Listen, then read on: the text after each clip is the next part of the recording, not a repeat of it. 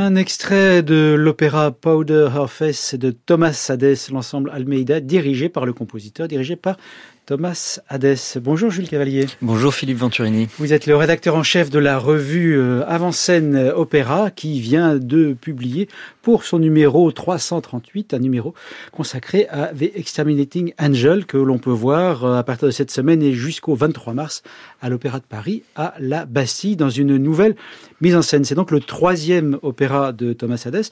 On va y revenir, mais avant je voudrais que vous présentiez ou représentiez euh, aux auditeurs de France Musique l'avant-scène cette revue alors l'avant-scène opéra, c'est un outil qui accompagne les mélomanes, mais aussi les professionnels, les interprètes, euh, les professionnels aussi euh, de la programmation, comme les directeurs d'opéra, dans la découverte de l'opéra.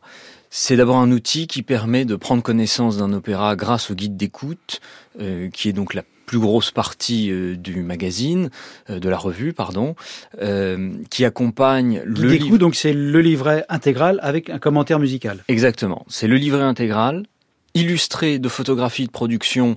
Alors dans le cas de The Exterminating Angel, on n'a qu'une seule production pour l'instant à se mettre sous la dent. Celle de la création Celle de la création par Tom Cairns, qui a été aussi le, librettiste, le co-librettiste avec Thomas Hades de, de The Exterminating Angel et euh, un commentaire linéaire de la première à la dernière note qui est illustré, lui, d'exemples musicaux surportés euh, dans le, dans le corps du texte euh, imprimé, mais qu'on peut flasher avec l'application AS Opera disponible à la fois sur Android et sur Apple Store, et qu'on peut donc écouter.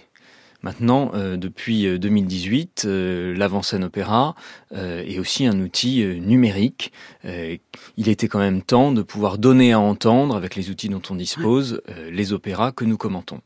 Donc c'est le, le meilleur moyen de découvrir un opéra, puisque chaque numéro est consacré exclusivement à un opéra. Alors comment, euh, Jules Cavalier, choisissez-vous les, les, titres auxquels vous allez consacrer vos prochains numéros? On imagine que vous, vous suivez l'actualité. Là, en l'occurrence, effectivement, pour le Hades, la, création française de cet opéra à l'Opéra de Paris. Alors non seulement on suit l'actualité, mais on doit d'abord l'anticiper. Bien sûr. Donc euh, c'est pour ça que nous avons à l'avant-scène opéra un réseau d'espions euh, parmi toutes les maisons euh, d'opéra. Alors souvent le meilleur espion qu'on puisse trouver c'est la directrice ou le directeur de l'institution qui veut bien nous révéler ses futures saisons bien avant qu'elles ne soient publiées, rendues publiques. Euh, ce qui nous permet d'anticiper, puisqu'il faut près d'un an pour préparer un numéro d'avant-scène opéra. Et en fonction de ce que l'on sait, on décide de soit faire des rééditions d'anciens numéros qui méritent d'avoir un petit coup de jeune, comme ça a été le cas l'année dernière pour euh, deux numéros, euh, Tristan et Isolde en janvier 2023 euh, et en juillet le triptyque de Puccini donc qui est des, opéras dont on avait déjà parlé et dont il fallait reparler, remettre à jour non seulement l'iconographie et la partie disco-vidéographie qui conclut le, le, numéro, mais aussi euh, les nouveaux regards qu'on peut porter sur ces œuvres, puisqu'avec le temps, euh, la recherche musicologique avance et euh, l'avant-scène doit se faire l'écho de ces nouvelles réflexions, de ces nouveaux regards, de ces nouvelles analyses qui sont portées sur les œuvres. Donc il y a un, travail de renouvellement permanent, mais il y a aussi un travail d'extension du répertoire, puisque l'avant-scène opéra, c'est Aujourd'hui, 338 euh, numéros. Dans quelques jours, dans une semaine précisément, le 339e numéro va sortir. On n'a pas couvert 339 titres, mais presque. Euh, donc on a, on a à peu près 250 euh, titres d'opéra différents. Donc on a couvert évidemment le cœur du répertoire. Maintenant, il faut ouvrir le répertoire euh, à ses franges. Euh, pour moi, le répertoire contemporain, comme euh, l'opéra de Thomas Hadès, est un de ces chantiers, un de ces terrains à découvrir, un de ces terrains à intégrer au répertoire.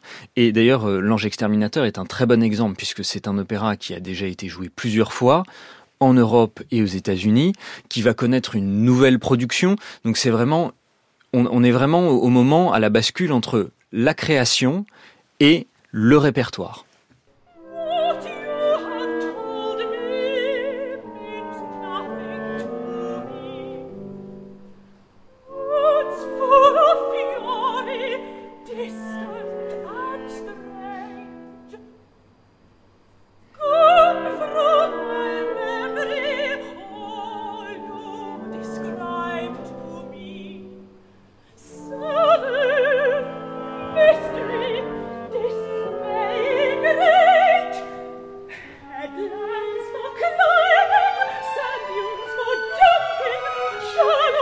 awesome!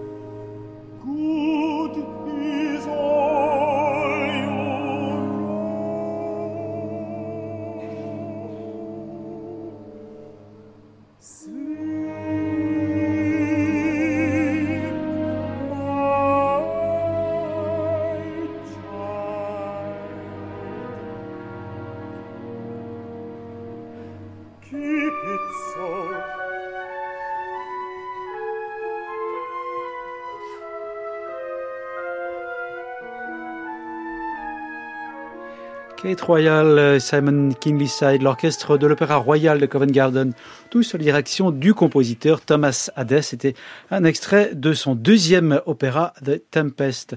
Euh, Jules Cavalier, donc on avait écouté Powder Her Face, The Tempest, et puis le troisième, The Exterminating Angel, qui arrive donc enfin à l'Opéra de Paris, après avoir été créé au Festival de Salzbourg en 2016. En quelques mots, est-ce qu'on peut résumer le livret?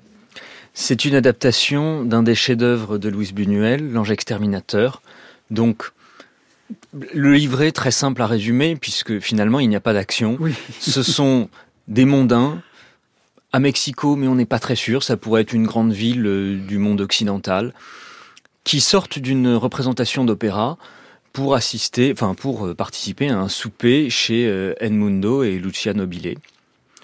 Et bizarrement, au début de l'opéra, tous les domestiques quittent la maison, il ne reste plus que le maître d'hôtel, le majordome, pardon, et euh, au fur et à mesure de la soirée, on se rend compte que personne ne peut sortir de la pièce où s'est tenu le dîner.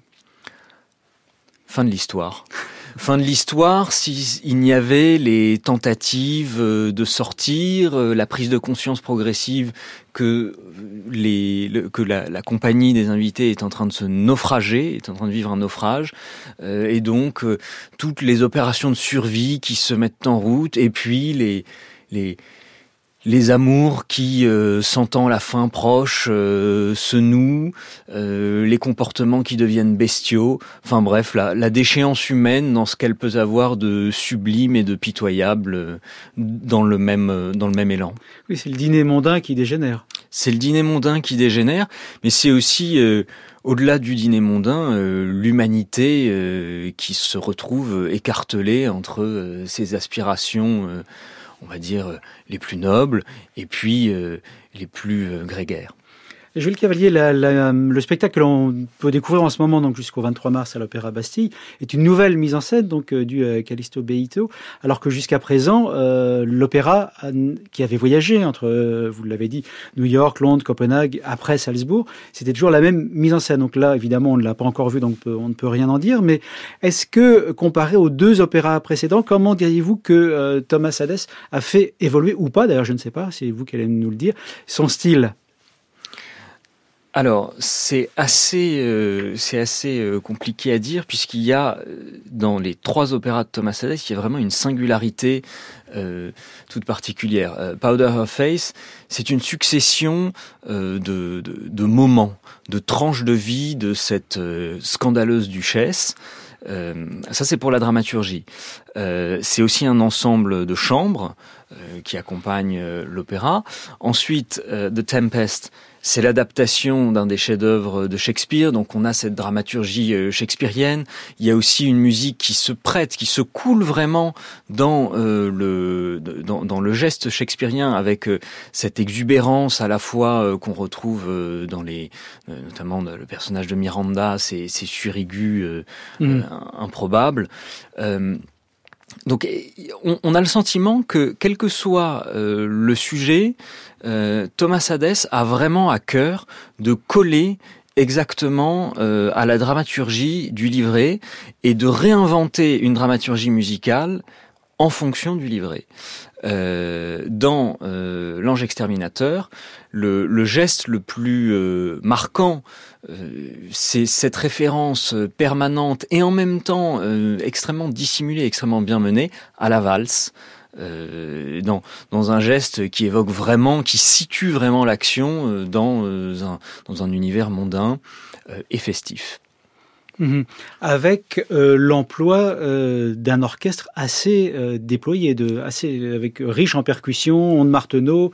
Alors, gros orchestre. On, on parlait d'un ensemble de chambres pour, le tout premier. Le tout premier.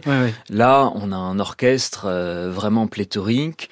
Il y a une scène absolument incroyable avec six ou sept tambours qui, qui résonnent d'un coup, qui semblerait être une évocation de, de tambours mexicains auquel euh, Buñuel lui-même faisait référence. Enfin, il y a, voilà, le mot, le mot référence que je viens de prononcer est, je pense, un des maîtres mots pour comprendre cette œuvre de, de Thomas. Puis il y a la référence à la valse, mais il y a aussi euh, l'appropriation des références que Buñuel fait lui-même euh, dans son film.